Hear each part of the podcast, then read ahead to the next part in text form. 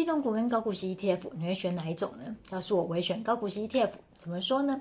因为金融股再怎么样，你也是投资单一个股。投资单一个股的话，它还是会有风险。虽然金融股呢，它的股价呢，跟其他产业的个股来讲的话，相对是比较牛皮一点，比比较不会有什么变动，然后配型呢也是相对稳。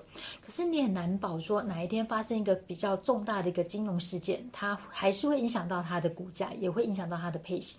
所以投资个股相对于 ETF 来讲的话，它的风险是比较高的。虽然说它有机会可以获取比 ETF 高的一个报酬哦，可是我觉得投资 ETF 还是相对于比较适合我们这些一般投资上班族的朋友，没有时间看盘，没有时间做研究的话，投资 ETF 可以让我们赚到一个合理应有的一个报酬，而且呢，也不会让我们相对去承担一个比较高的风险哦。